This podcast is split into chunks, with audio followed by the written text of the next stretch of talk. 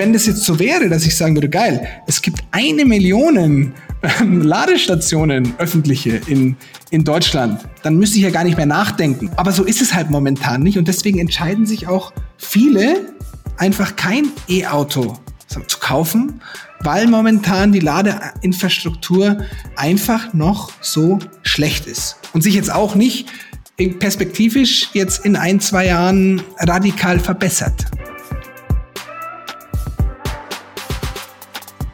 Hi, willkommen bei Npower.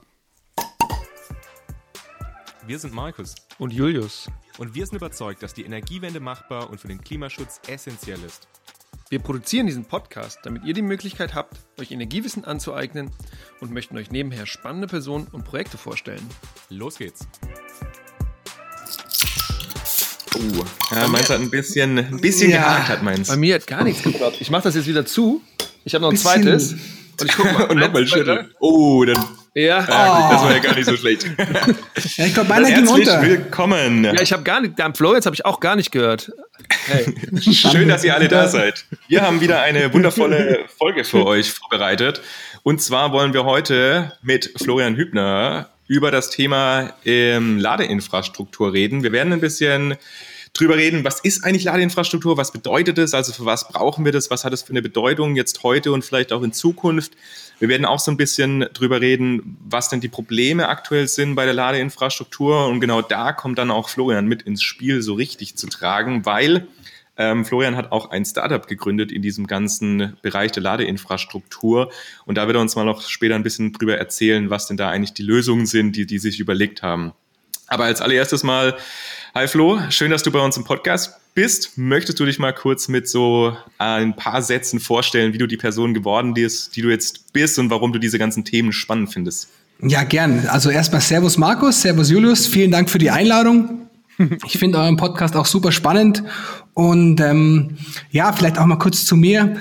Ich bin eigentlich aus dem, sagen wir mal, digitalen, gar nicht wirklich im nachhaltigen Elektrobereich, sagen wir, aufgewachsen, habe sozusagen eine Softwareagentur im Bereich App, Webentwicklung, Design und habe da natürlich auch momentan einiges an Kapazitäten. Ja, und was sich natürlich bei uns auch viel ergibt, sind auch externe Projekte mit Startups, mit tollen Mittelständlern, die natürlich super viel Ideen haben, aber halt auch bei uns ergibt sich natürlich auch sehr viel selbst. Das heißt, äh, wir haben uns ein Elektroauto zugelegt und ähm, haben aber relativ schnell, als wir bei Kunden waren, auch gemerkt, um Gottes Willen, man muss so viel planen, man muss so viel nachdenken, dass man von A nach B kommt, ja, dass es mir schon oft passiert ist, dass ich kurz davor beim Kunden war und gefragt habe, hey, ich brauche jetzt eure Steckdose, weil sonst komme ich nicht mehr weiter. Außer ich hätte es natürlich geplant, da war ich auch ein bisschen natürlich verplant unterwegs und oft habe ich mir dann gedacht, jetzt bleibe ich auch wirklich stehen, ja. Und da kam auch ein Kunde zu uns und hat gesagt, weißt was, Flo, ich gebe dir jetzt mal keine Steckdose.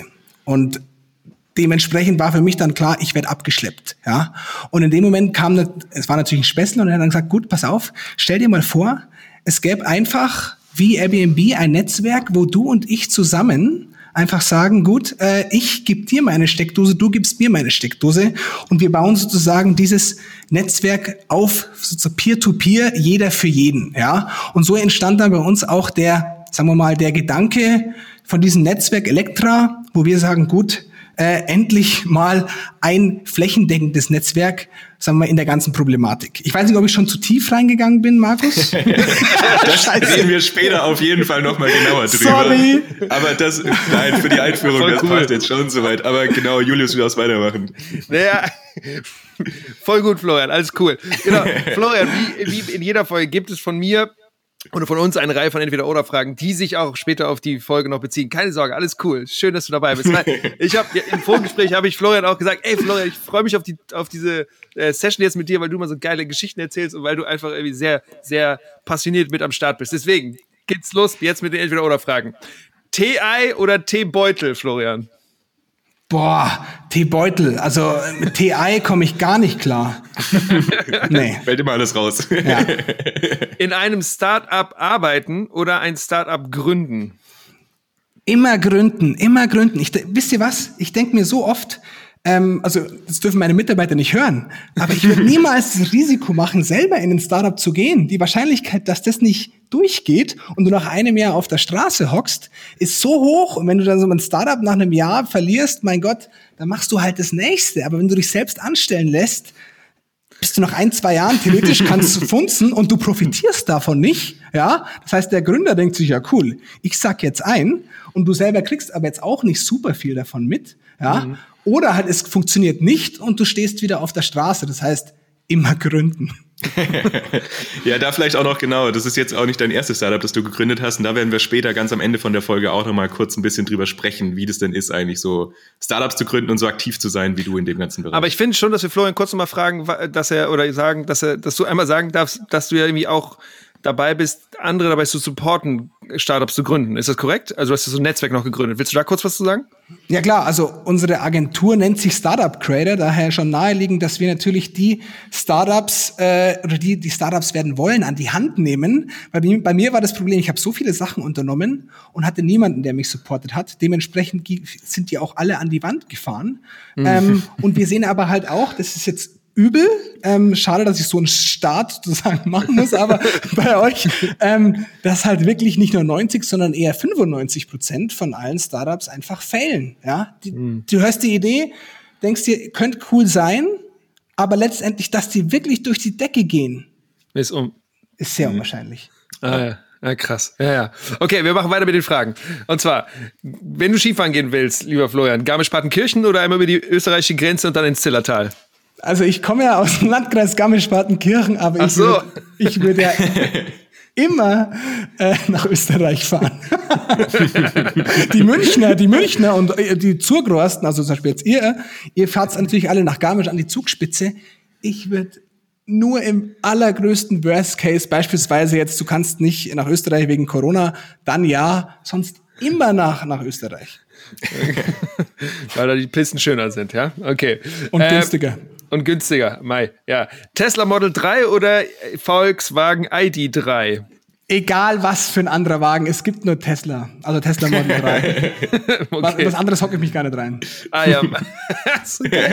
okay, letzte Frage und die über die, damit gleiten wir auch schon so ein bisschen rüber. Und zwar zu Hause laden oder lieber laden an einer Ladesäule, die öffentlich betrieben wird? Daheim. Daheim. Daheim? Daheim. Okay, Markus, du machst weiter.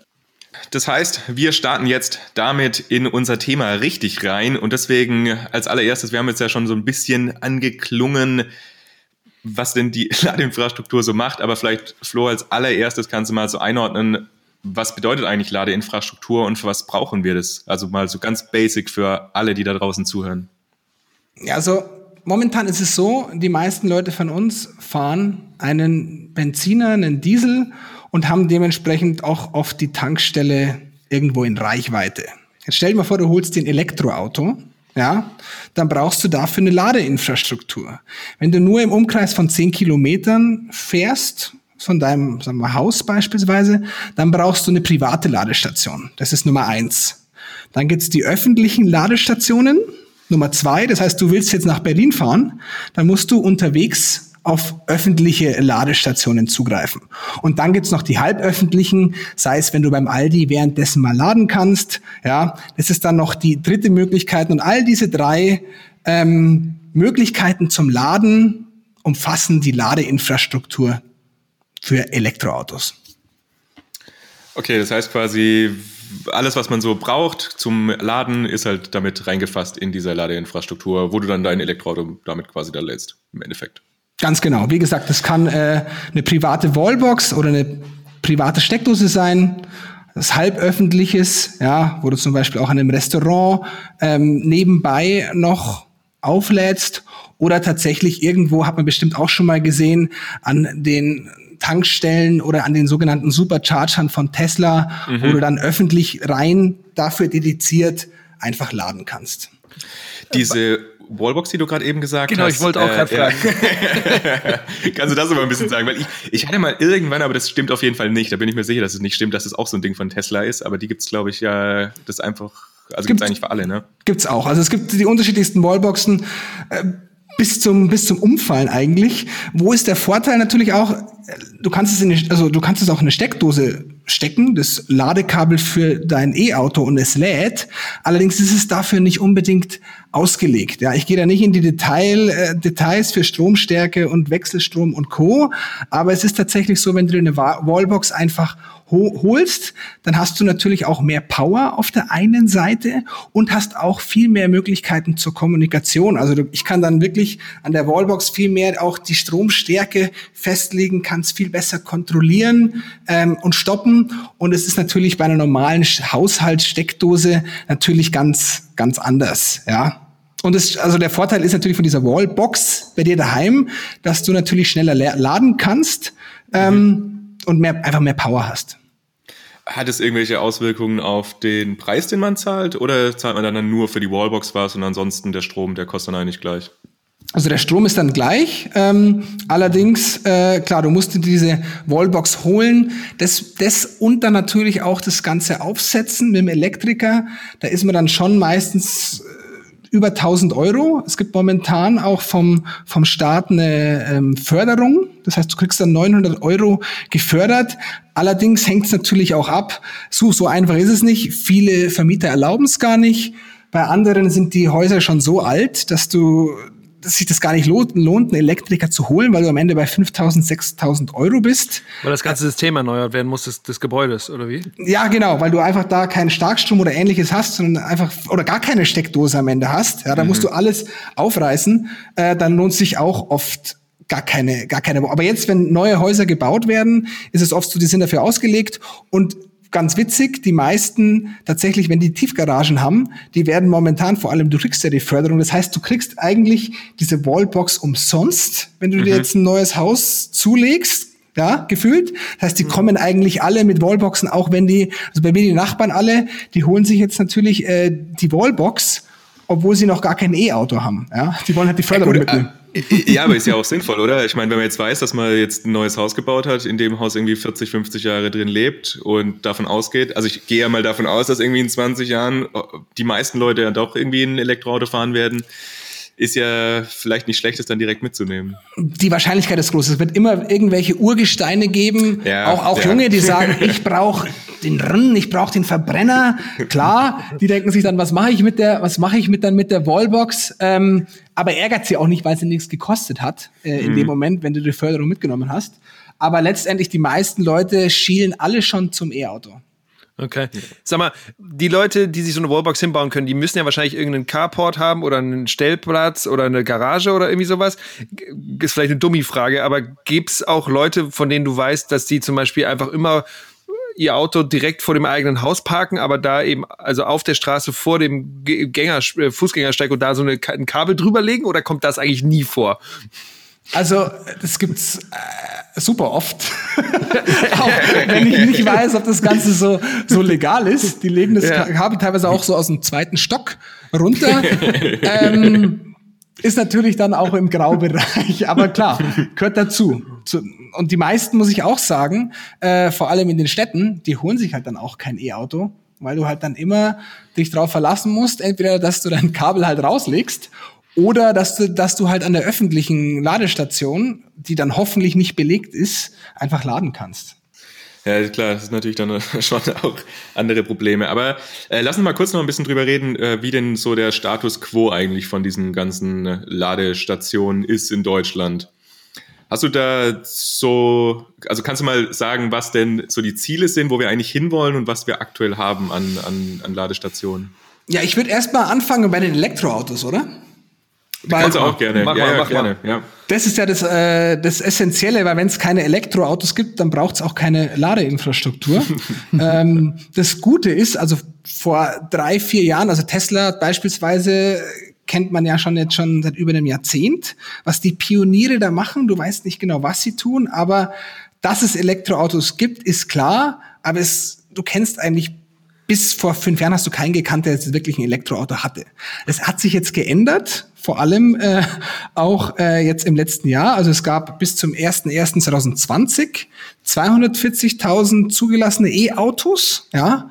Und jetzt im Jahr 2020 gibt sozusagen nochmal die gleiche Menge Also sind über 200.000 neue zugelassene reine E-Autos. Hat natürlich ja. auch mit einer Förderung zu tun, die es äh, von der Bundesrepublik gibt, ganz klar.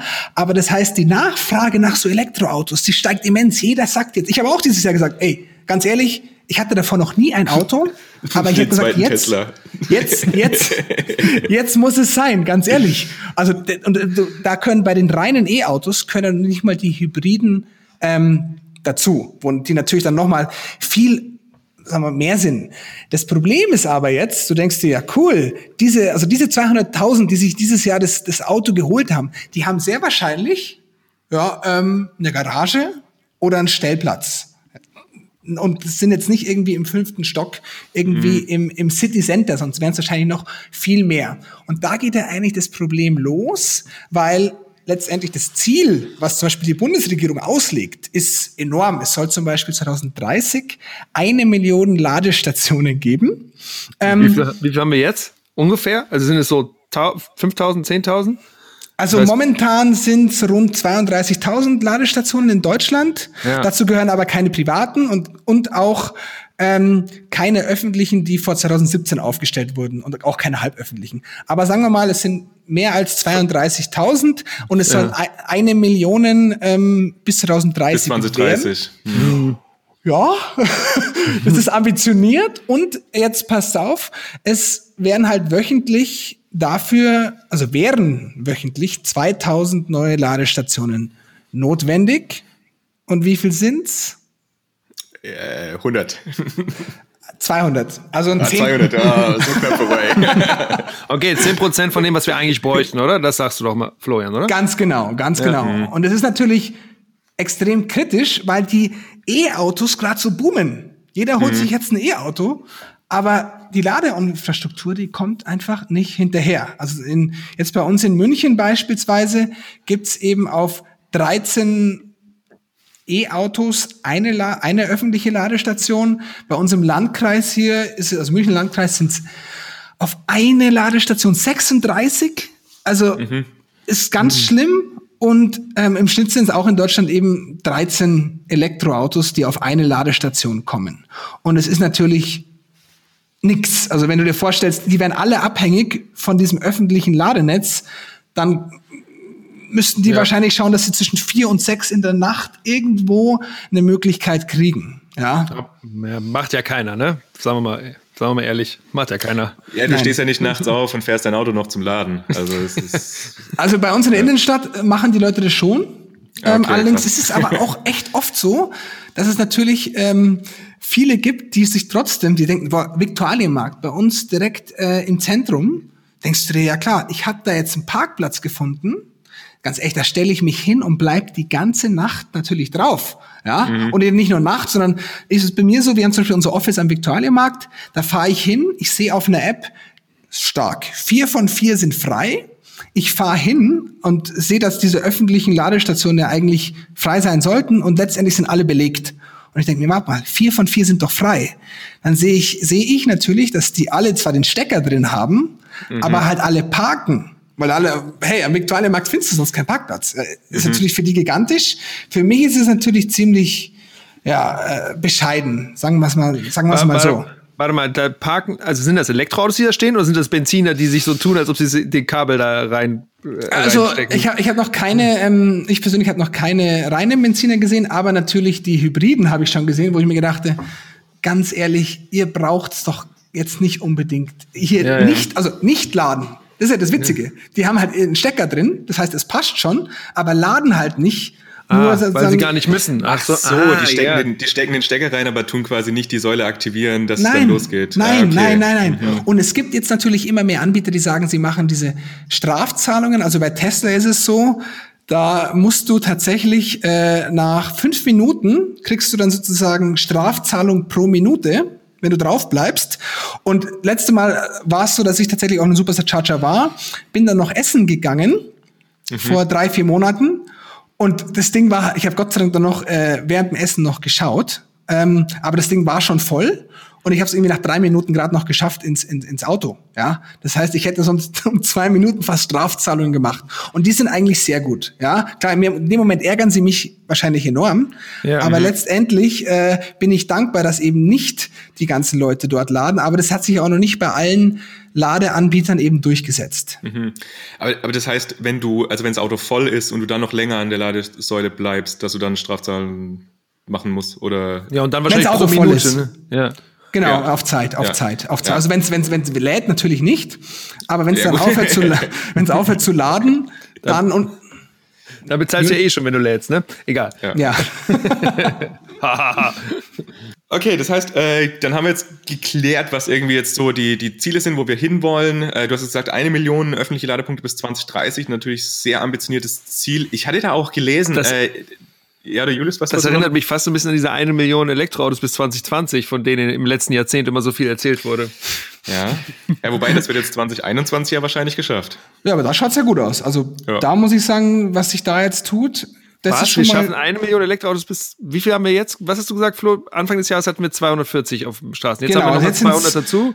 Zwischen 400 und 500.000, ja? Also dieses Jahr ist es schon machbar. Ach, naja, vielleicht, ja. Mit vielleicht der Förderung, wo jo. jetzt alle sagen, bis Ende 2021 will ich zugelassen werden, ja, weil ich krieg 7.500 einfach nur auf die Hand. Da überlegt sich doch jeder grad, der sich ein Auto zulegt, ganz ehrlich, da schaue ich, dass ich jetzt, muss man nachdenken, am besten bis September, August, sagen wir mal, das, das Ding bestellt, dass es sozusagen noch im Dezember dann rausgeht und da wird es einen riesen, sagen wir, Andrang, Riesenboom geben und da kann ich mir gut vorstellen, dass dieses Jahr die eine Million geknackt werden. Ah, krass. Also, ja, ja. Doch, ah, ja. also so, so hatte ich es irgendwie auch im Gefühl. Ja. Florian, würdest du davon ausgehen, dass wir 2022 dann diese Förderung nicht mehr in dieser, in dieser Höhe haben?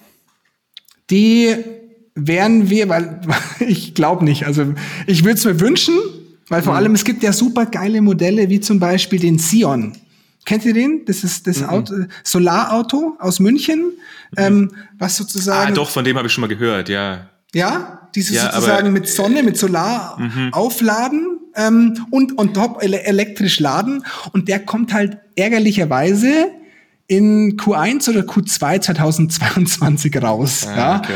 und würde dann sozusagen die Förderung leider halt nicht mhm. mehr nicht mehr kriegen. Und die machen natürlich hoff, nicht, hoffentlich, die machen halt natürlich Lobbyarbeit auch als kleines Startup und versuchen natürlich viele andere auch das nochmal durchzupowern, mhm. aber ich glaube es erstmal ja, nicht. Das ist schwierig. Ja. Aber das, ich, das ich habe Ach, sorry. Ich, will, ich habe ich, ich hab so viele Fragen.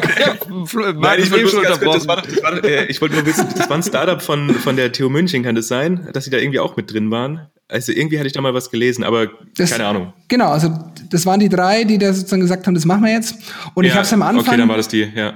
Echt noch belächelt, muss ich auch sagen, ja, was, was, was, was macht doch, macht doch keinen Sinn. Und klar, es macht auch keinen Sinn, einen Sion zu haben, wenn du jeden Tag pendeln musst von, keine Ahnung, 150 Kilometer. Das macht, aber wenn du für, für Stadtauto beispielsweise oder nur für kleine Distanzen, ist das halt äh, perfekt. Das ist ein Perpetuum mobile. Also es, es tut sich selber wieder aufladen. Ja? Mhm. Was, was gibt's das Besseres eigentlich, ja? Obwohl das nur so ein Auto ist. Also du hast nicht besonders viel Fläche, ne? Ist ja, egal. aber alles ist voll. Also die Scheiben wirklich, ich glaube. Komplett voll, ja. Alles wirklich versucht, dieses Auto aufzuladen. Ach krass. Und jetzt äh, aber auch, glaube ich, bloß ein Ein- oder Zweisitzer, ne? Oder ist das. Ich, ich, ich glaube, oder ist ein Viersitzer?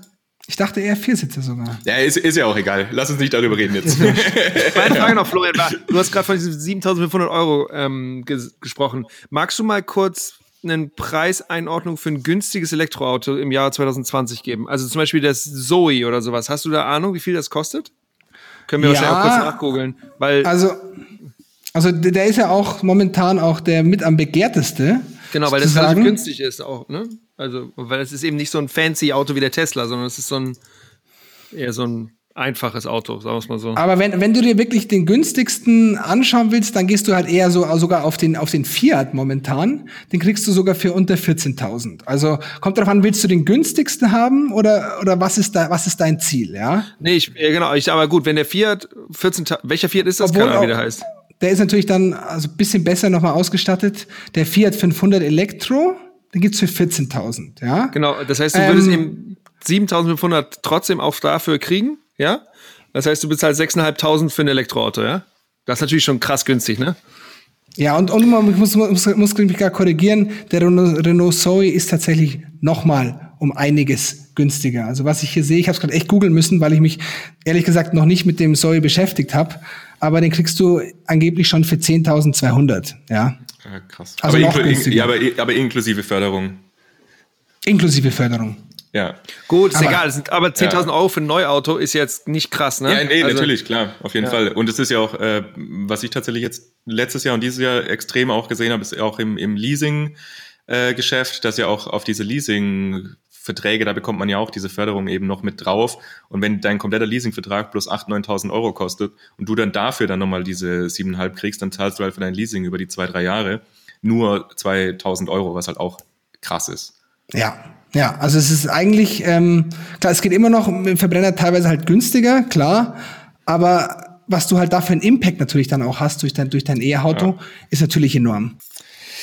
Genau, aber lass uns nicht so viel jetzt über die äh, Autos sprechen. Wir haben jetzt gesagt, aber die eine Million, die, genau, 2021, da äh, bin ich sehr gespannt. Wir werden es auf jeden Fall nächstes Jahr im, im Januar 22 dann ja in unserer Recap-Folge von 21, dann werdet ihr auf jeden Fall Bescheid wissen, ob wir die eine Million geknackt haben oder nicht. Aber genau, lass uns noch mal ein bisschen jetzt bei dem Thema ähm, Ladeinfrastruktur bleiben. Du hattest jetzt schon so ein paar Sachen ähm, angesprochen mit verschiedener Lademöglichkeiten, die es gibt und, und was da auch so ähm, kleinere Probleme sein können, jetzt wenn ein Parkplatz belegt ist und dass die Parkplätze generell oder die Ladesäulen beschränkt sind. Aber kannst du nochmal so äh, gesamt einordnen, was sind denn eigentlich aktuelle Probleme in der Ladeinfrastruktur? Also wo hakt es denn da eigentlich? Also das Problem ist halt, es ist nicht flächendeckend. Ja, das heißt, an der Tankstelle kannst du hinfahren und du weißt, innerhalb von zehn Minuten bist du dort und kannst dich darauf verlassen. Das Problem eben bei der Ladeinfrastruktur hier ist, ähm, es kann sein, dass du direkt neben der öffentlichen Ladestation wohnst. Perfekt und kannst dann dort beispielsweise immer laden. Ja, aber das ist natürlich nicht gegeben. Vor allem jetzt, wenn diese Nachfrage nach Elektroautos so enorm steigt, hast du natürlich auch das Risiko, dass natürlich dann währenddessen schon sieben andere laden und du gar keine Chance mehr hast, dementsprechend äh, über Nacht oder ähnliches aufzu oft aufzuladen. Ja, und so ist halt momentan einfach die, die, die Situation so, dass ich auch, also als Nummer eins Grund wird er auch genannt, warum nehme ich kein E-Auto? Ja, weil ich Angst habe vor diesem Laden. Und ich habe es ja vorher schon gesagt, ich habe schon Schweißperlen, ja, obwohl mhm. ich meine Ladestation habe. Ob, obwohl ich gern am liebsten daheim laden tu. Ähm, an, den, an den Urlaub äh, in Sizilien oder sowas, klar, da würde ich mich freuen, aber jetzt, ganz ehrlich, ich habe noch ein bisschen, ich würde es machen, klar, äh, wenn es kein Corona wäre, aber ich habe immer noch ähm, bisschen Schiss. Oder wenn ich jetzt irgendwie spontan sag, boah, ich muss jetzt einfach nach Karlsruhe, ähm, ich muss davor immer schauen. ja. Und wenn das jetzt so wäre, dass ich sagen würde, geil, es gibt eine Million Ladestationen öffentliche in, in Deutschland, dann müsste ich ja gar nicht mehr nachdenken. Dann zeigt mhm. mir automatisch das Auto an, okay, fünf Minuten da, fünf Minuten dort, ähm, kann ich direkt eigentlich laden. Ja, ähm, aber so ist es halt momentan nicht und deswegen entscheiden sich auch viele einfach kein E-Auto zu kaufen, weil momentan die Ladeinfrastruktur einfach noch so schlecht ist und sich jetzt auch nicht perspektivisch jetzt in ein, zwei Jahren radikal mhm. verbessert. Und da ist auch noch äh, vielleicht eine Sache, wenn du, du, du hast ja jetzt tatsächlich auch selber ein Elektroauto und, und nutzt es ja auch und lädst ja auch an verschiedenen äh, Stellen. Man hört es immer wieder, dass man auch Probleme hat, dass man bei manchen Anbietern oder so nicht laden kann. Stimmt das? Also, oder ist es mittlerweile besser geworden, dass du jetzt eigentlich an jede Säule ran kannst und da dann also theoretisch also, laden kannst? Also es gibt immer Probleme. Ich habe zum Beispiel auch hier ist zum Beispiel mal. Das ist keine gute Aussage. Es gibt immer Probleme. ja, ich mach's echt nicht schmackhaft, gell? Das tut mir echt leid. Aber, Nein, aber wir, deswegen ist doch gut, lieber, lieber ehrlich und authentisch ja, und sagen, wo die Probleme sind. Alles cool. Ja, ich habe zum Beispiel hier meine Ladekarte, die ihr seht, von, ja. von SWM. Da kann ich mhm. auch. Äh, Stadtwerke auch bei, München. Stadtwerke München, da kann ich auch sonst wo, auch wenn die verbunden sind miteinander, auch beispielsweise bei anderen Stadtwerken laden. Ich weiß es aber nicht, ob die miteinander verbunden sind. Und mhm. öfters habe ich da auch Probleme, dass es das Ganze nicht annimmt. Und ich hänge dann wirklich dran und war noch nie davon abhängig. Das heißt, ich habe gesagt, es geht halt nicht. Ich habe nicht gewusst, warum es nicht geht. Es mhm. hat mich einfach geärgert. Die Karte hat nicht funktioniert. Also, obwohl ich bei denen Kunde bin. Also ich bin hier bei SWM Kunde. Das heißt, und mhm. es ging trotzdem halt nicht. Ach, bei einer Säule von denen. Bei einer Säule von denen. Ah, und es war okay. das, ist ja noch, das ist ja noch schlimmer. es lag vielleicht daran, weil ich mich einfach zu blöd angestellt habe. Sagen wir so. Ja. Naja, es kann sein, ich, ich, ich, weiß es nicht. Aber, aber man darf sich da auch, man darf sich ja dumm anstellen und es muss ja trotzdem funktionieren, ja. Das ist ja so wie. Ich, das ist die Sache, genau. Ich würde dich jetzt nicht als jemanden einschätzen, der da komplett unfähig dazu wäre, das zu nutzen. Ich, aber ja, okay. Ja. Ich, weiß, ich, ich weiß es nicht. Es ist, ist, mir auch, ist mir egal. Ähm, aber es kommen schon mal Probleme bei mir, beim eigenen Anbieter mit beim Laden, obwohl ich halt sagen muss, zum Beispiel beim Tesla, die haben ihr eigenes Netzwerk, dieses Supercharger. Ja. Da gibt's kein Problem. Du fährst hin, tust den äh, Charger rein und es lädt in einer Geschwindigkeit, die ist enorm.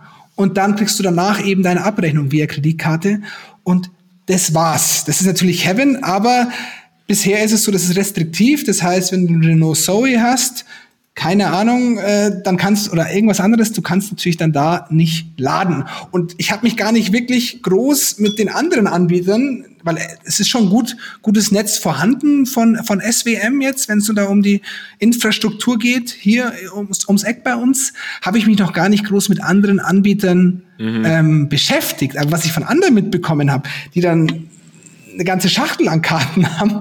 Ähm, ja, die müssen genau. sich dort registrieren und dann geht's nicht. Und dann, also es ist nicht so, dass es eine Karte gibt, die für alles dir Zugang gibt. So, so, so, ja. so schön, schön wär's, ja. Ähm, mhm. Das heißt, ich, ich, ich habe sogar irgendwie auch Bedenken, wenn ich weiß, da vorne ist so eine Energy oder irgendwie so eine, so eine, nennen wir es mal Ladestation. Ich, hab da Angst. Also ich werde mich nicht auf die verlassen. Also ist dumm. Also es wird wahrscheinlich funktionieren, aber ich bin da schon ein bisschen gebrandmarkt. Naja, aber das, wenn du selbst gebrandmarkt bist, weißt du, das ist ja wahrscheinlich dann bei den ganzen anderen Leuten, die vielleicht ein bisschen älter sind und sich auch nicht unwohl, ein bisschen damit unwohl fühlen, das sorgt ja einfach für Friktion. Und das ist ja, das heißt, es muss ja ein friktionsloses System sein, damit Leute sich darauf verlassen können, damit es auch funktioniert, damit sie auch bereit sind zu investieren. Und das ist es bisher noch gar nicht. Also okay. es ist äh, katastrophal. Und wenn du auf die, wenn du die ganzen zum Beispiel diese ähm, öffentlichen Ladestationen mal anschaust in Google, mache ich ja auch mal, um zu planen, dann sehe ich mhm. auch schon, die, da hat keiner fünf von fünf Sternen, sondern halt zwei von fünf oder maximal drei von fünf, weil, weil einer sich beschwert hat natürlich. Klar, äh, ging nicht, ging nicht, ging nicht, ist die ganze Zeit blockiert, ja. Und es ist natürlich nicht optimal. Aber was, was ich auch gerade mache, ich, ich rede es natürlich auch gerade schlecht, das will ich eigentlich gar nicht. Ähm, ist natürlich, ist es, ich finde es trotzdem gigantisch, dass es diese Möglichkeit gibt. Ja, vor zehn Jahren hätte jemand gesagt, vergiss es. Deswegen gab es ja auch äh, früher auch schon im 19. Jahrhundert war es ja so, warum hat sich das äh, warum hat sich der Verbrenner durchgesetzt? Weil natürlich das ganze Netzwerk an Apotheken und damit auch an Tankstellen natürlich viel besser, sagen wir mal, dargestellt war in Deutschland als jetzt äh, an an, an, an, an Ladestationen. Gab's gab's mhm. ja damals nicht. Deswegen hat sich das ja auch, auch durchgesetzt. Das heißt, ich bin dankbar. Aber letztendlich muss ich trotzdem sagen, es ist für mich noch nicht optimal. Und ich glaube, das ist jetzt eigentlich ein ganz, ganz guter Punkt, um einzusteigen. Yeah. Du, hast, du hast erkannt, es ist nicht optimal. Und was, was hast, du gemacht? Dann, was hast du dann gemacht? ah, gesagt, Ey. ich fix das Ding, habe ich gesagt. Ja?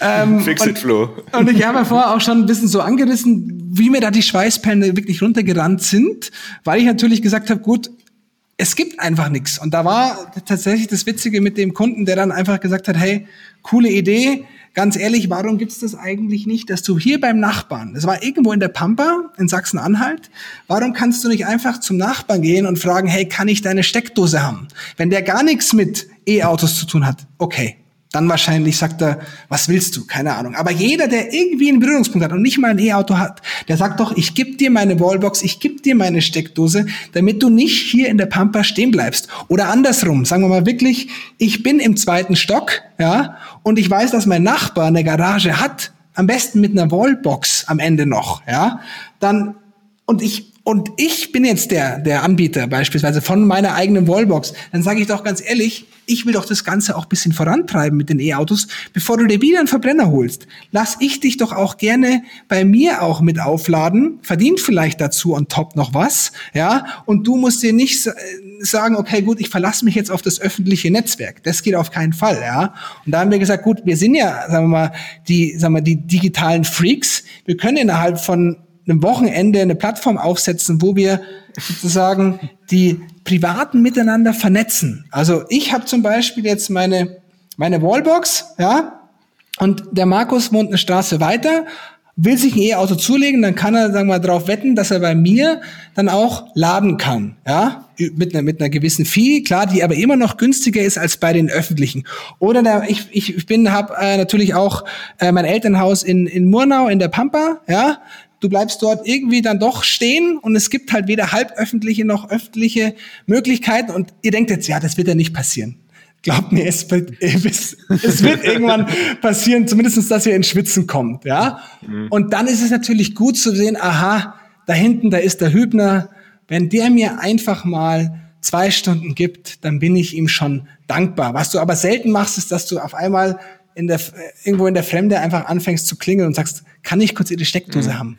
Das ist nochmal eine andere Hürde, ja. Ja, ja, klar.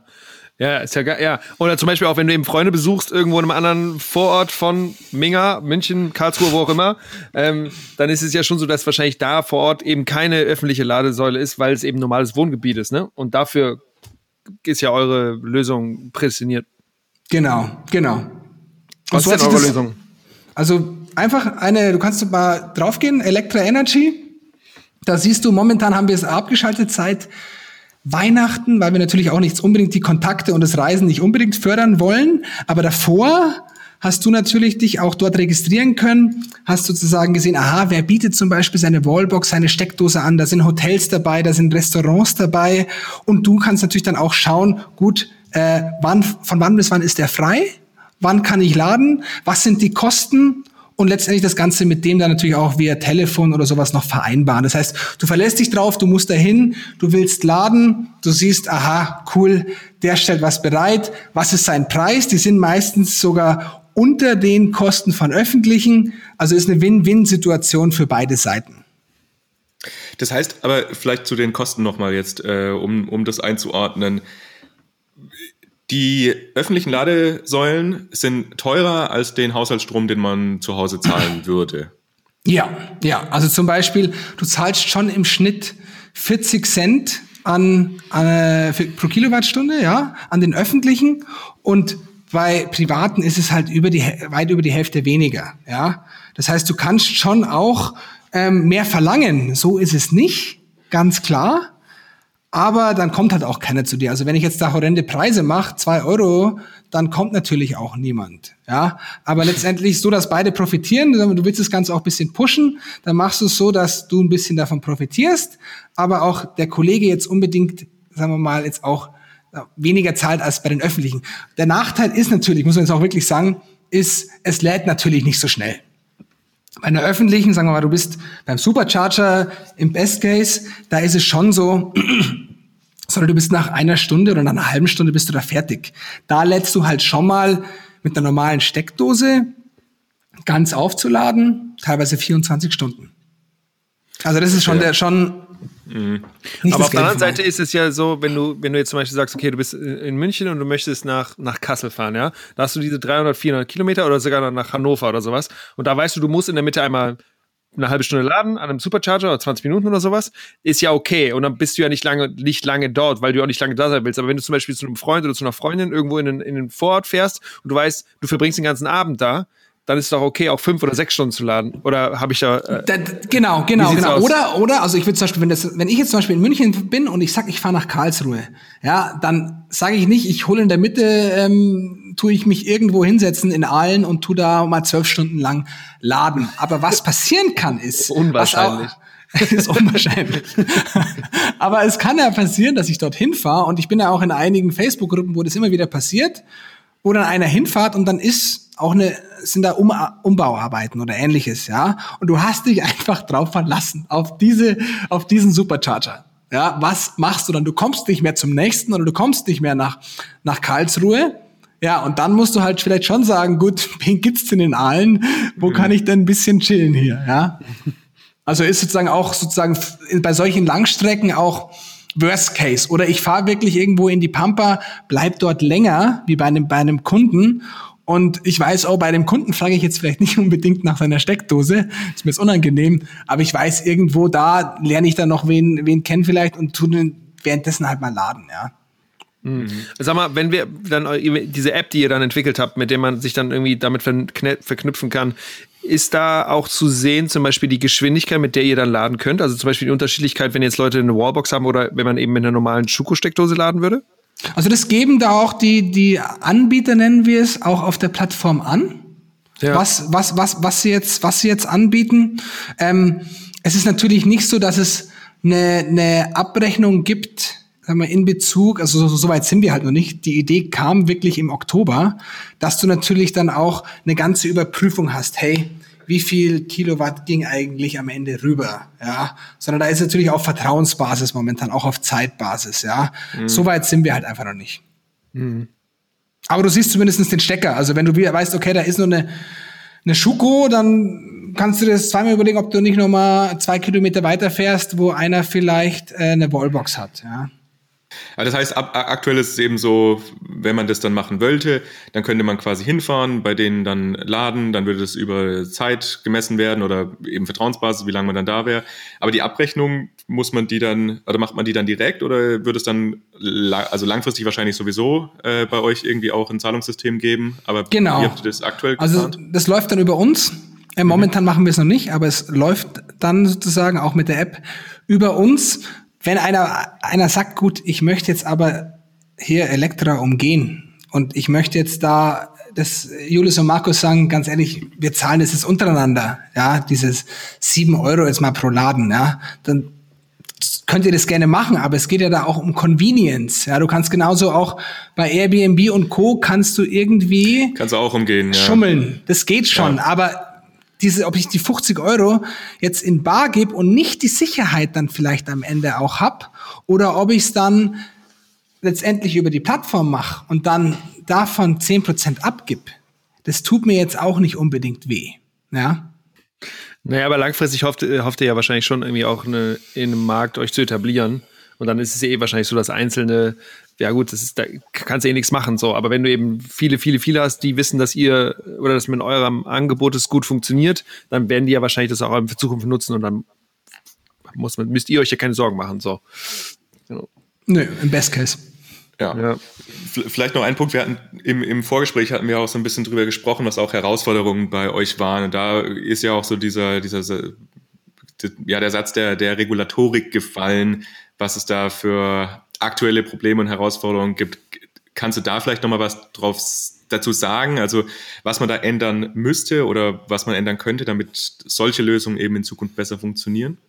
Ja, also das ist super schwierig, weil es wirklich im Energiebereich super viele Re Regularien gibt. Ja?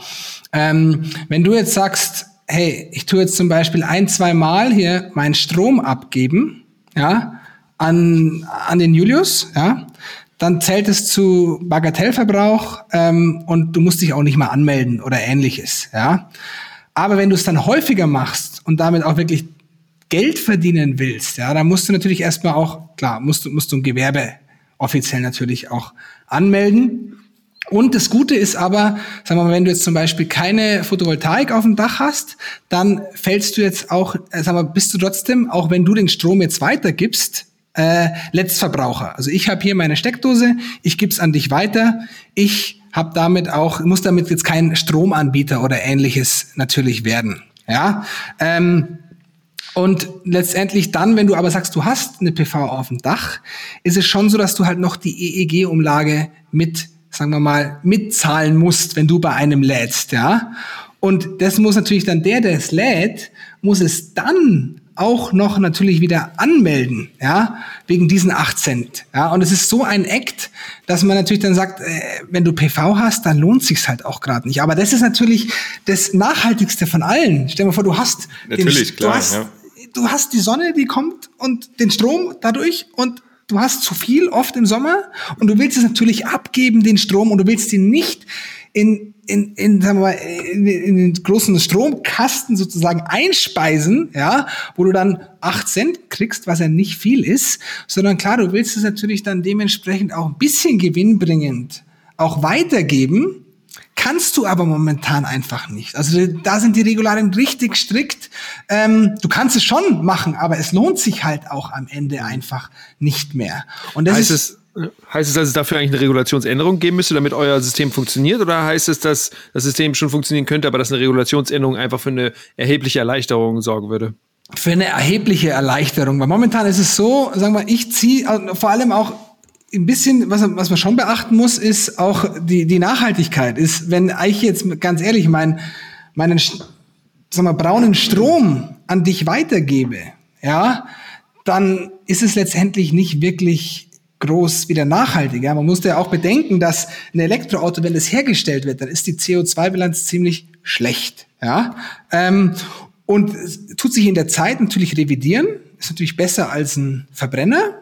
Aber wenn du dann nur diesen braunen, diesen dreckigen Strom hast, dann lohnt sich's auch wieder nicht groß, wenn du da äh, jetzt sagst, cool, ich hole mir ein E-Auto, um die Umwelt, um, um nachhaltig zu, zu, zu agieren. Ja, das bringt dann, bringt dann auch wieder nichts. Also das ist ja dann sozusagen der Best Case mit, mit, mit PV. Und da können wir es momentan eigentlich knicken. Und da kann man sich halt dann, sagen wir mal, nur, sagen wir mal, drauf verlassen und hoffen, dass sich da jetzt auch einiges tut. Und es tut sich einiges. Aber ob das jetzt in 2021 ist oder 2022 oder 2023, keine Ahnung. Ja. Ey, wir drücken euch die Daumen, hey. Auf jeden Fall.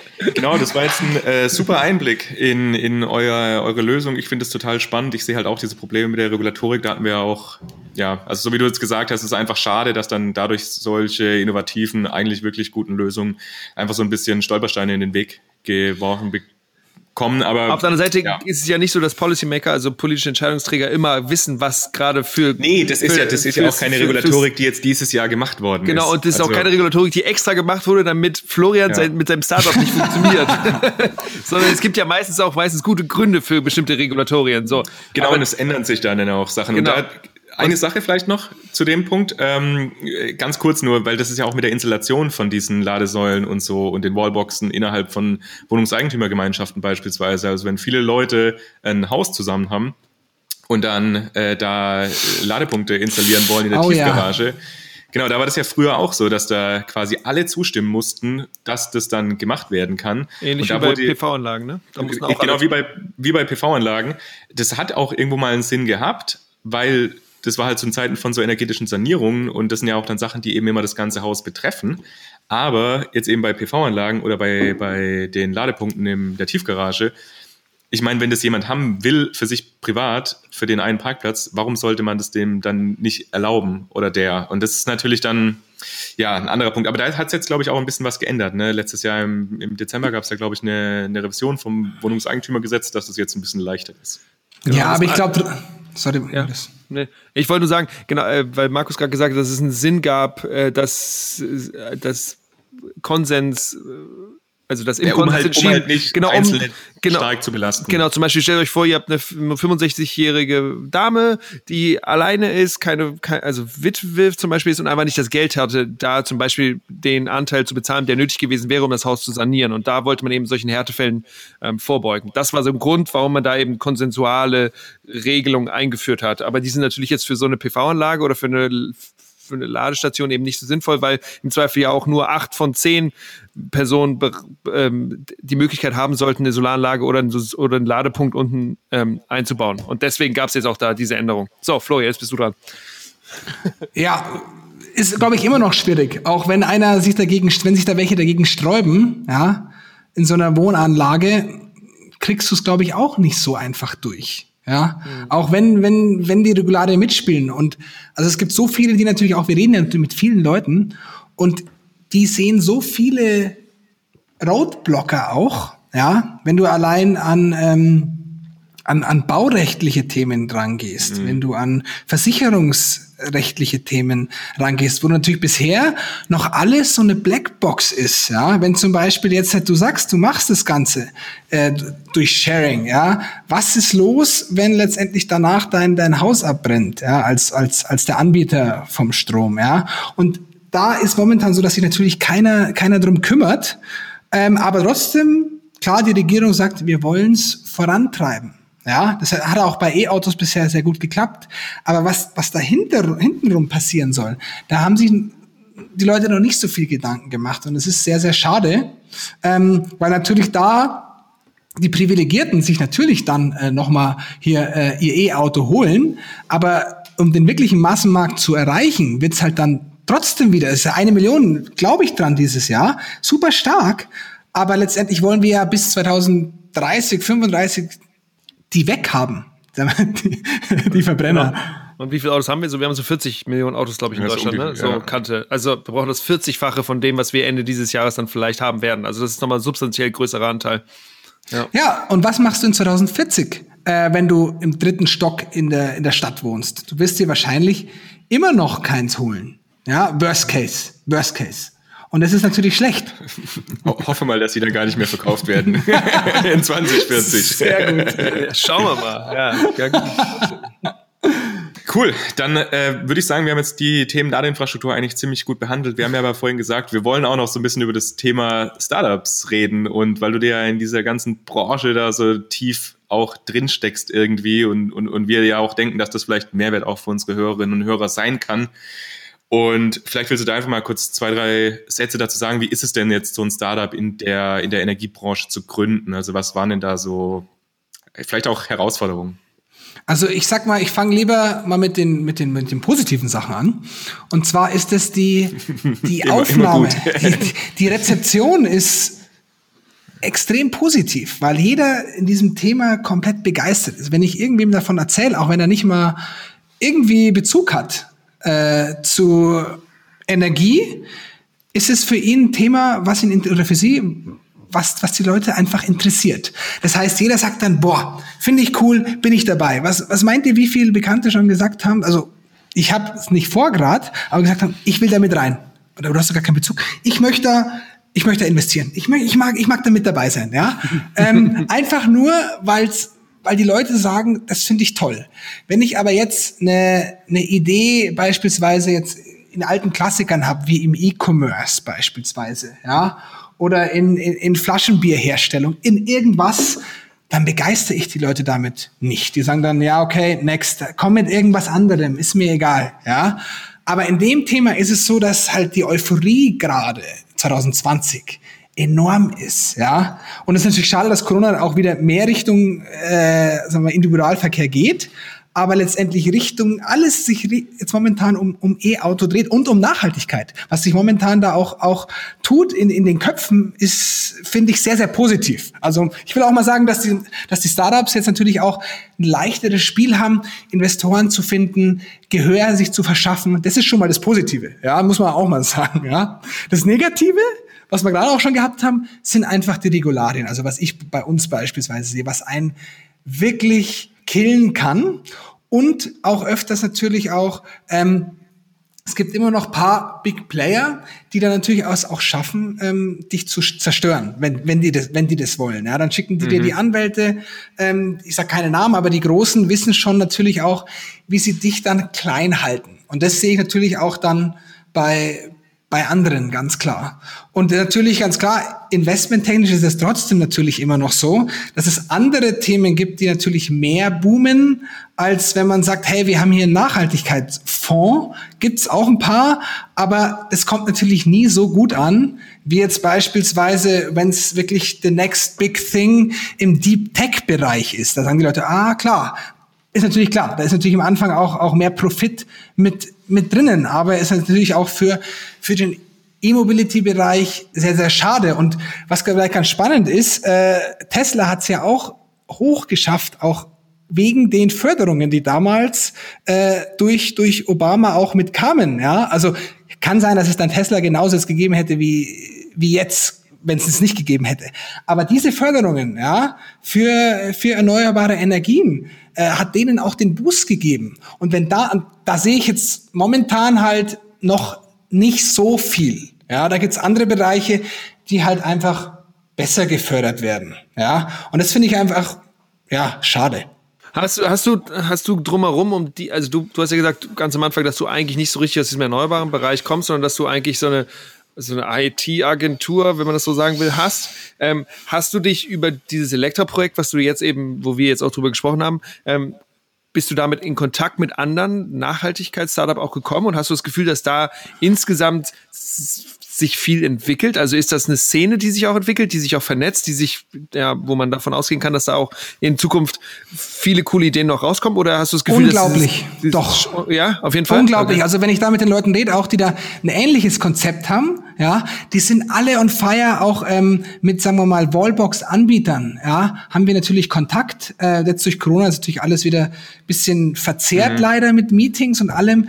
Und jedem, der da in der, in der Szene ist, also jetzt ist es egal, ob das auf, auf, auf mein Projekt oder auf deren Projekt bezogen ist, weiß ich einfach, dass auch wenn jetzt deren Idee, deren Konzept schief geht, wurscht die machen halt dann was anderes. Und das ist halt eine Community, die, die einzigartig ist. Ja, beispielsweise in anderen Branchen, äh, da wird sich nicht, äh, auch für Start Startups, da wird sich nicht groß ausgetauscht. Das ist ein großer Fehler auch. Also wir als Startup unterstützen ja auch viele Startups da haben die Leute keinen Mentor. Und du fragst dann beispielsweise auch, wenn du jetzt in der Logistikbranche oder im Maschinenbau bist, ähm, du machst dein Ding, aber du gehst nicht irgendwie dann zu einem großen äh, An Anbieter, ja, äh, Maschinenhersteller bei euch in Karlsruhe und fragst, hey, kannst du mir mal äh, bisschen Brainfood geben? Das machst du mhm. nicht bei diesen Mittelständern beispielsweise.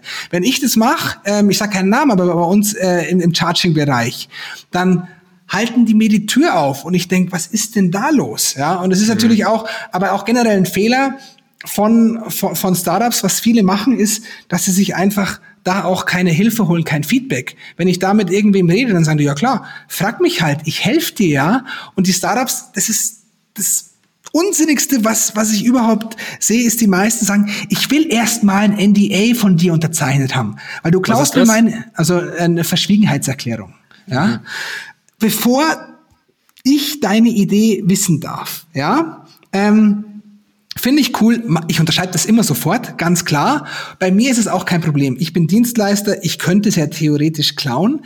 Aber letztendlich, wenn nicht mal der Markus zum Julius kommt und sagt, ich kann dir meine Idee nicht erzählen, bevor du es äh, nicht unterschrieben hast, dann ist es halt eine Angst, wo ich mir denke, du musst ja so oder so raus mit der Idee. Und viele drucksen dann rum und sagen, ja, ich kann es dir noch nicht erzählen und es ist noch nicht, ist noch, ist noch nicht so weit, dass ich es dir erzählen kann.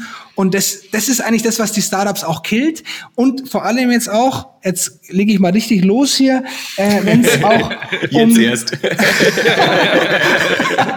um auch um äh, Time to Market geht. Wenn ich wenn ich Ideen habe, ja klar, ich mache das den ganzen Tag natürlich einfach gesagt, dann habe ich die Idee, schau, dass ich sozusagen eine minimale Lösung auf auf, auf die Straße bringe und dann ist das Ding innerhalb von einem Wochenende steht es. Dass das nicht wirklich gut ist, ist nochmal und nicht alle Funktionen hat, egal. Aber ich bin schon mal da und ich kann mir Feedback holen. Anstatt dass ich erstmal sage, ja, ich muss erstmal schauen, nehme am Ende vielleicht sogar eine Stange Geld in die Hand und am Ende äh, habe ich es noch nicht mal irgendwen irgendwen testen lassen und mir ein Feedback geholt vom Markt, was eigentlich was eigentlich los ist. Das heißt, sie sind dann mhm. im, im sogenannten Stealth Mode, ja, im Verschwiegenheitsmodus und basteln an irgendwas Spannendem rum, wo keiner weiß, was sie tun. Dann kommen sie auf den Markt und es ist absoluter Rotz und die meisten kommen ja gar nicht mal mehr so weit. Dann tut sich alles verlangsamen und am Ende kommt das Startup nicht mal mehr raus und dann ist es, ist, ist die Idee auch schon wieder zwei Jahre alt. Hm. Da gibt es dieses Buch von Eric Reed, glaube ich, Lean Startup. Ähm, genau. Ist es, das, hört sich, das, was du gerade erzählst, hört sich komplett nach diesem Buch an, äh, Lean Startup. Also im Sinne von möglichst schnell ein Produkt hinkriegen, auch wenn es nicht perfekt halt ist. Einfach ja. rausgehen. Da, würdest du das auch an, an ähm, ja, zukünftige Gründer und Gründerinnen auch empfehlen? Unbedingt, unbedingt. Und da gibt's auch das äh, Lean Canvas Model. Ich weiß nicht, ob ihr das kennt. Das ist so ein DIN A4-Ding. Schon mal gehört, ja. ja. Wo du einfach nur eingibst, okay, ähm, was hast du auf der Kostenseite, wer sind deine Kunden, also die ganzen Klassiker eigentlich, über die du aber oft gar nicht nachdenkst als Startup. Und wo du dann in der Mitte zentral auf dein USP kommst, ja, und ich mache das, also dein, dein Alleinstellungsmerkmal, was macht dich eigentlich so einzigartig, warum sollten die Leute wirklich sagen, oh, cool, finde ich gut. Und das machen die Leute nicht, das brauche ich auch gar nicht. Und dann bin ich mit Kunden auch öfters mal in einem Workshop, also bei Startups, aber auch größeren, die dann eine Idee starten wollen. Und dann sagen die ja gut, ähm, ach, haben wir nicht drüber nachgedacht. Monetarisierung, also wie wir die Einnahmen machen. Ja, sagt jeder Werbung. Und ich denke, ich, ich erzähle denen dann ja über Werbung in unserer momentanen Gesellschaft, über Apps. boah, da kommt im Monat, wenn es gut läuft, rechne ich den das aus, kriegst du 300 Euro, wenn du richtig viel Traction hast. Ach so, ja, okay. Dann machen wir Freemium, also Premium on top. Mhm. Ja, und wie? Und dann schwimmen die halt. Und ich denke mir dann so, mhm. boah, das gibt's doch nicht. Dann ganz ehrlich, dann nimm doch lieber erstmal dein Kopf und nicht Geld in die Hand, bevor du wirklich sagst, hey, das und das ist tatsächlich mein Konzept. Ja, sorry. sorry. Ey, wirklich, ey, das, äh, ist voll gut, Mann. Das ist voll gut, ich, Florian. Das ist richtig gut. Ich, ich, ich, ich, ich fühle mich tatsächlich jetzt auch mega motiviert. Ich finde, du hast das tatsächlich auch sehr motivierend einfach alles rübergebracht. Ja? Ich, ich ja. feiere ich feier die Folge jetzt schon, Mann. Ich finde es auch liegt richtig, gleich, richtig cool. Liegt, liegt, auch gar nicht an dem Bier. Aber ja, nein. nein, Flo, ich finde es voll geil, wie motiviert du bist, Mann. Ich finde deswegen, genau um mit Leuten mit dir zu sprechen, machen wir diesen Podcast. Ich jedenfalls. Ich hoffe, Markus auch. Ja, ich, ich will aber auch niemanden demotivieren. Also so ist es nicht. Es gibt ja. auch viele tolle Gründer, wo ich sagen muss, da hat die erste Idee halt null gefunden. Das ist ja bei den meisten so. Und die sind aber dran geblieben. Noch eine Idee, noch eine Idee, noch ein Konzept. Und irgendwann nach zehn Jahren hat's halt dann auch, hat's halt dann auch funktioniert. Ja, und das ist das Tolle. Ich, ich rede das gerade auch ein bisschen natürlich madig, wo dann jeder sagt, oh, dann mach ich's, mach ich's, mach ich's lieber doch nicht, ich habe es doch nicht so durchdacht und so. Nee, machen ist schon immer noch das Wichtigste. Lieber, lieber du hast kein blödes Lean Canvas Model, anstatt dass du gar nichts machst. Dann, dann geh, mach irgendwas. Aber, ja. aber halt dann wirklich nur, ich gibt so viele Entrepreneurs, also die wannabe Entrepreneurs, die sagen, ich will das und das machen, ich werde eines Tages Elon Musk sein. Aber letztendlich passiert bei denen, das sind alles nur Sprücheklopfer. Und das sind die, für mich die aller, aller, aller schlimmsten. One, Entrepreneur. One Entrepreneur. Die One Entrepreneurs. oh, geil, Florian. Aber sag mal, dein Startup funktioniert, also das andere, also nicht das, was bei Elektra, das ist ja jetzt noch so, das steht ja noch in den Startblöcken, aber das, was du Funks da machst, also mit diesem Accelerator, das, das funktioniert schon bei dir? Ja, ich würde es halt, auch wenn wir Startup Credit heißen, nicht als Startup bezeichnen, weil es ist eher eine klassische Digitalagentur. Wir haben eben unsere Entwickler hier in München, unsere Designer hier in München, aber auch in Indien unsere, unsere Bench und setzen das Ganze für vor allem eben Startups um. Mhm. Ähm, aber es ist natürlich, muss man auch schauen, nicht so skalierbar, wie jetzt beispielsweise ein Produkt wie Elektra äh, potenziell oder eben Airbnb, wo es natürlich dann in der Nutzermasse unendlich steigen kann. Ja, mhm. das heißt, so ist es natürlich dann leider nicht. aber deswegen ja, gut, hast aber, ja mehrere Projekte genau. am Start, ne? Ihr habt, ja, genau. ihr, ihr habt ja trotzdem dann euren, äh, also den Kreis an Leuten, die das ja in Anspruch nehmen und ihr unterstützt die ja dabei und die haben ja dann auch wieder coole Ideen. Also irgendwo schließt sich dann ja auch der Kreis. Das, das kommt immer, aber witzigerweise ist es auch so, ich habe jetzt seit fünf Jahren, kriege ich ja jeden Tag, es kommt wirklich im Schnitt, jeden Tag kommt einer auf uns zu kriege ich ja Ideen auch. Und wo die Leute Angst haben, boah, der Flo, jetzt genauso wie Elektra, könnte das ja klauen oder sowas. Und in fünf Jahren kam keine einzige Idee, wo ich wirklich gesagt habe, das will ich selber umsetzen, weil es mir ein anderer erzählt hat, sondern es ist bei, bei mir wie bei euch oder bei jedem anderen auch, nur wenn du selber den Pain hast, ja, wenn du wirklich siehst, ah, das tut weh, wie, wie das Elektra mit äh, den Ladestationen. Erst dann setzt du es auch wirklich, wirklich um. Das heißt, man muss jetzt kein, Markus schaut schon so, muss jetzt keine Angst haben, dass ich jetzt sage, ich habe jetzt eine tolle Idee von dir, danke, die mache ich jetzt selber. Naja, es gibt ja diesen, nein, nein. Naja, es, es gibt diesen, Gary, vielleicht kennst du ihn auch, Gary Vaynerchuk, Gary V. Florian, und der sagt immer, ja. everyone has ideas, but it's about the execution. Also es ja. geht darum, das umzusetzen. Und das ist ja genau das, was du eigentlich auch sagst, Florian, oder? Also ja, und, und, und wenn die Idee vollkommener Rotz ist, dann würde ich, sage ich dann trotzdem wahrscheinlich dann meine Meinung und sag, boah, macht das überhaupt Sinn?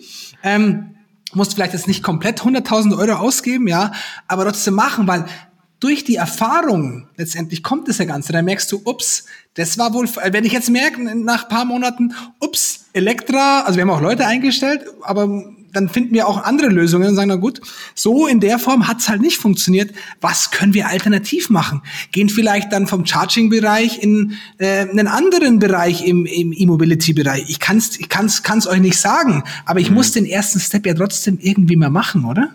Mhm. Auf jeden Fall. Ey. Aber Leute, wir, wir müssen jetzt leider zum Ende kommen. Oh. Ich wünsche euch aber trotzdem, also für Elektra auf jeden Fall alles, alles Gute. Vielen Dank, Flo, dass du bei uns warst und ähm, dass du mit uns über das Projekt gesprochen hast und auch über das Thema Ladeinfrastruktur. Ich hoffe, ihr da draußen konntet auf jeden Fall was mitnehmen. Ich fand jetzt die letzten paar Minuten, wo wir jetzt noch über das ganze Startup äh, gesprochen haben, auch sehr motivierend. Also ich, ich, ich fand es total cool, ich fand es total spannend. Ich hoffe, ihr da draußen auch. Und jetzt, Julius, dir gebühren die letzten Worte. Danke dir, Markus. Ja, Florian, von mir auch ein großes herzlichen Dank. Ich finde, dass du ein krass passionierter, überzeugender Mensch bist. Und deswegen freue ich mich voll, dass du bei uns im Podcast warst, weil genau deswegen machen wir das ja, um anderen Leuten zu zeigen, wie motiviert und am Start man sein kann. Und ich finde, da bist du ein super gutes Beispiel dafür. Danke, dass du jetzt bei uns beim Empower Podcast dabei warst. Danke. Herzlich willkommen zurück im Recap nach dieser energetischen Folge. Julius, was hast du denn mitgenommen? Was hast du denn gelernt? Ey, ich, ich, bin, ich bin noch ein bisschen geflasht von der Folge. Also tatsächlich ist es ja so, dass wir diese Folge remote aufgenommen haben. Also Markus sitzt in der Karlsruhe Ausstadt, ich sitze auch in der Karlsruhe Ausstadt und der Florian, der war aus München zugeschaltet. Ähm, da Hoam. Da Hoam. So geil, ey. Ich find's auch so, ich mag, ich mag ja so ein bisschen so, so Lokalchlorid. Ähm, nee, ich, ach, Flo ist echt ein richtig, richtig guter Typ und wir haben, wir kannten den vorher auch nicht, sondern die sind auf uns zugekommen und haben uns gefragt, ob wir Lust haben, mit dem was zu machen. Und ich, dass wir da an, mit so, an so einen energetischen Typ gekommen sind, das finde finde ich richtig, richtig gut. Und ich finde, der, man merkt, dass der auch so ein bisschen, also der aus jeder Pore kommt bei dem Energie. So, und das ist einfach, ich glaube, mit dem zusammenzuarbeiten, Projekte zu machen, macht richtig Laune, weil der einfach richtig, richtig ranschiebt. Und das finde ich voll schön, dass es der, dass der jetzt eben auch Bock hat, eben dieses Startup, ähm, dieses Ladestartup zu machen und Elektra äh, da nach vorne bringt. Und ich finde schon, dass wir äh, einfach, dass er so ein bisschen die Basics gut, gut dargestellt hat am Anfang. Also sowas wie, dass es jetzt dieses Ziel gibt mit den 1 Million Ladesäulen. Das fand, das ist, glaube ich, das ist wichtig. Ähm, und da einfach zu wissen, was da, was da die Größenordnung ist und dass eben auch jetzt, was hat er gesagt, 50.000 gibt es bisher oder 30.000? Ja, also 34.000 ist der aktuelle Stand aus dem Januar. Genau, aber dass wir da natürlich einfach nochmal komplett zulegen müssen, das ist ja ganz klar und dass er da Lust hat, einen Beitrag zu leisten, das ist auch, auch richtig und wichtig. Und natürlich ist es so, dass jetzt vielleicht durch diese Förderung sehr stark und sehr viel passiert, so, aber klar, Leute, die in einem Mehrfamilienhaus ohne Garage wohnen, ähm, wie sollen die denn laden? Und ich glaube, dass da äh, so eine, so eine Startup-Idee, wie die das von Elektra jetzt da forcieren, da einen guten Beitrag leisten kann, ähm, dass äh, eben auch Elektromobilität in größere Teile der Gesellschaft vordringen kann. Und da freue ich mich, dass wir ihn am Start haben. Und ich glaube, das sind auch so die Kern, Kerndinge, die ich jetzt aus, diesem, aus dieser Folge auch mitnehmen würde. Wie sieht es bei dir genau, aus, Markus? Ja, auf jeden Fall. Also, dass halt da schon äh, durchaus auch ein Markt besteht. Jetzt gerade halt, was du auch gesagt hast mit der Förderung, aber dass durchaus auch noch einfach so ein bisschen Flickenteppich ist, weil das stimmt, es ist halt einfach mit den öffentlichen Ladepunkten ist es nicht so. Es ist aktuell, ähm, meine ich, sind glaube ich, 85 Prozent von den Elektrofahrzeugnutzerinnen und Nutzern laden aktuell daheim. Geplant ist irgendwie langfristig, dass irgendwie so 60 bis 70 Prozent sind. Das heißt, aktuell hat schon halt eigentlich alle, die ein Elektrofahrzeug haben, laden meistens daheim, weil es auch am einfachsten ist. Das hat er ja auch gesagt, weil man ansonsten immer diese Schweißperlen auf der Stirn hat, weil man nicht genau weiß, wo ist die nächste Ladesäule, kann ich da laden, ist sie frei? Im Zweifelsfall ist sie ja nicht frei. Da haben dann Leute den Stecker bei sich reingesteckt, ohne zu laden. Also ist alles irgendwie noch so ein bisschen Probleme. Deswegen, ich finde es auch auf jeden Fall cool, dass die da eine Lösung sich überlegt haben. Ich bin jetzt wirklich gespannt, äh, wie sich das entwickeln wird. Ich hoffe, dass es, dass es sich durchsetzt. Es sind natürlich noch so zwei, drei Stolpersteine, gerade was auch die Regulatorik angeht, aber ich denke, das wird sich im, im Laufe der Zeit zeigen und ich hoffe, dass ihr da draußen auch einen guten Einblick jetzt bekommen habt in dieses ganze Thema der Ladeinfrastruktur. Das war jetzt natürlich so, sage ich mal, ein bisschen mehr die äh, Perspektive eben aus der, aus der praktischen Sicht, mal aus dem Startup. Wir werden jetzt die nächsten zwei, drei Folgen, werden jetzt alle aus äh, Startup-Bereich kommen, weil wir das auch so geplant hatten, dass wir jetzt mal ein paar Startups machen. Nichtsdestotrotz werden danach auf jeden Fall auch wieder wissenschaftliche Folgen kommen, wo wir dann auch wieder mit Wissenschaftlerinnen und Wissenschaftlern reden. Und es ist auch nicht ausgeschlossen, dass wir in einem Jahr oder so nochmal über das Thema Ladeinfrastruktur vielleicht mit jemandem, ähm, ja, eben aus dem wissenschaftlichen Bereich reden, um das nochmal so ein bisschen tiefer dann zu beleuchten. Genau. Ja, und damit verabschieden wir uns für diese Folge. Nicht aber ohne noch äh, einmal hinzuweisen, und zwar auf unseren Patreon-Account. Uns wurde mehrmals gesagt, dass wir echt schlecht Werbung machen und auch echt schlecht Werbung für uns selber machen. Deswegen, wenn ihr Lust habt, uns zu unterstützen, das Projekt zu unterstützen, ähm, dann freuen wir uns, wenn ihr äh, bei Patreon auf Endpower geht und vielleicht ähm, ein oder zwei, drei Euro im Monat ähm, ja, das Projekt unterstützt, weil ihr wisst ja, wir machen das hier nicht, um Geld zu verdienen, sondern, ähm, aber wir haben eben irgendwie so 400 Euro in Infrastruktur investiert und fänden es schön, mittelfristig auch Folgen zu machen für euch, die zum Beispiel in Berlin oder Mainz oder München aufgenommen werden. Und deswegen würden wir uns sehr freuen, wenn ihr das Projekt unterstützt. Genau. Auf Patreon könnt ihr das machen. Und wenn nicht, ist auch okay. Und ihr werdet trotzdem alle diesen Content for free bekommen, weil es geht uns einfach um die Sache. Ja, das war's von uns. Wir hoffen, dass ihr was gelernt habt, dass ihr auch ein bisschen Spaß hattet beim Zuhören und damit verabschieden wir uns. Bis bald. Ciao.